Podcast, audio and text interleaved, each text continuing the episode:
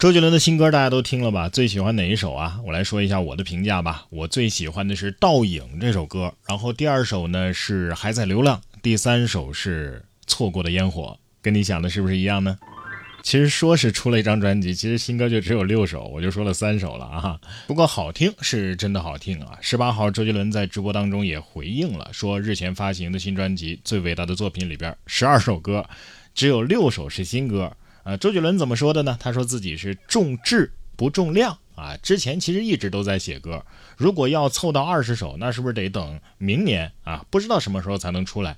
我觉得赶快有新歌曲，等不及让大家听到啊。他表示，我觉得不管是新歌也好，还是旧歌，只要是我写的歌都好。周杰伦还说啊，希望每年出一张专辑。啊，不过他求生欲满满的强调，呃，只是希望哦，呃，如果不行的话，就还是出单曲。最后，周董幽默地说：“算了算了，我还是收回我的话，话不能说得太早。”这就是什么冷门歌手孙燕姿，江郎才尽周杰伦啊！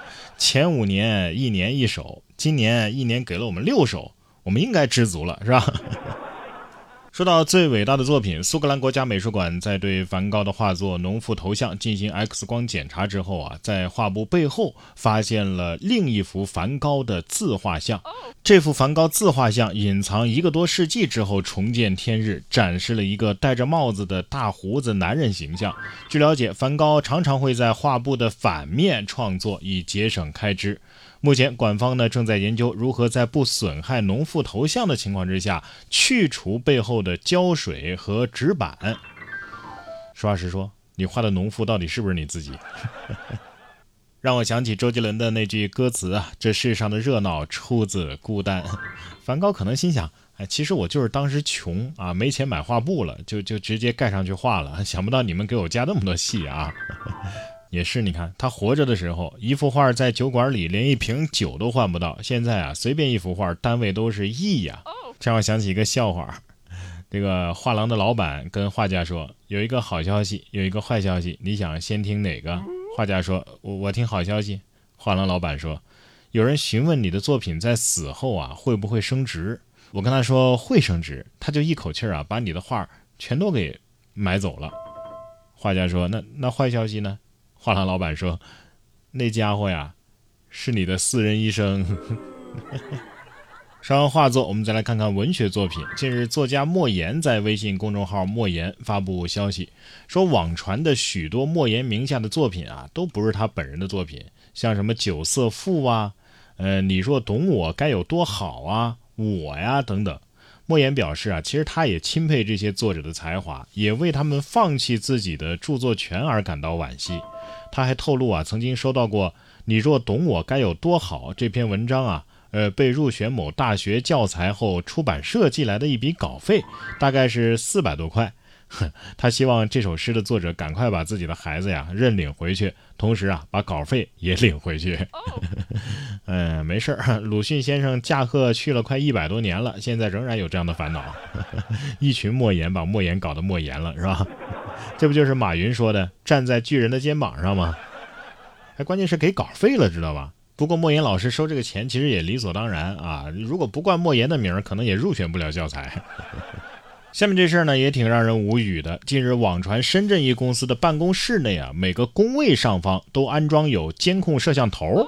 有网友称此举啊为一对一监控，硬核防摸鱼。还有网友称啊，这这还是打工吗？这像是在坐大牢啊！七月十三号，记者从该办公室所在的写字楼租赁处了解到，这是一家呀游戏研发公司。安装摄像头的目的呢，不是为了防摸鱼，而是为了防止游戏泄密。这个律师对此说了，呃，不违法，但是有侵犯隐私权的风险。这这是打工吗？像坐大牢？你说这话是咋说的呢？咋就像坐牢了？坐牢？也没有挨个监控的呀。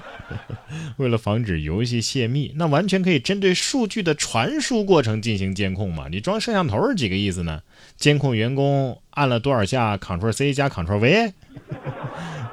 有没有哪家公司是每个工位都装一个空调的？我倒是挺想去啊。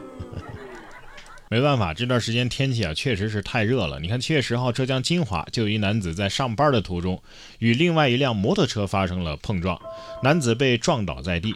之后呢，男子是迅速的从地上起身，捂着胸口往一旁的树荫底下走去，随后呢躺倒在树荫下。事发后呢，男子被立刻送往了医院接受治疗。经检查呀，这场事故导致男子数根肋骨断裂，目前还在医院进行进一步的治疗当中。网友看完这段之后啊，忍不住调侃说：“在天热面前，肋骨断裂好像都没那么痛了。”是啊，这不坚持到树荫的话，人就要熟了呀！啊，这肋骨骨折是后来检查才发现的，烫伤可是当时就能感受得到啊。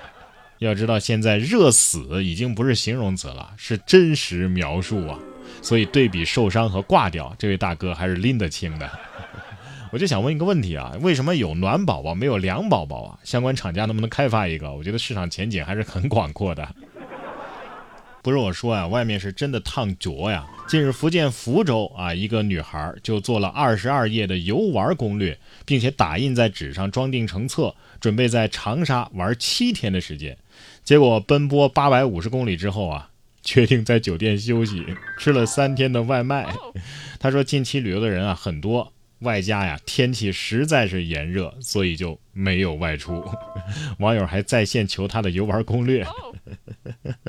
懂了，做攻略之前啊，最首要的任务是看看天气预报。万人血书跪求这份攻略。所以说呀，计划赶不上变化，只有外卖才赶得上变化。下面这位呢，算是主动给警察送了个外卖。警察也原本没计划这样抓他，是吧？说七月十一号，湖北襄阳，惯偷啊，一眼就认出了便衣警察啊，他心知肚明是来抓自己的，所以主动向警察敬礼之后，乖乖的束手就擒。这小偷可能是这么想的：警察大哥，没必要，没必要啊！您派三个便衣来，真的是没必要。您来个电话，我自己就去报道了，没有流程，全是感情。这罐头心想：这这晚上咱所里吃啥饭呢？饿了几天了，有有鸡腿吃吗？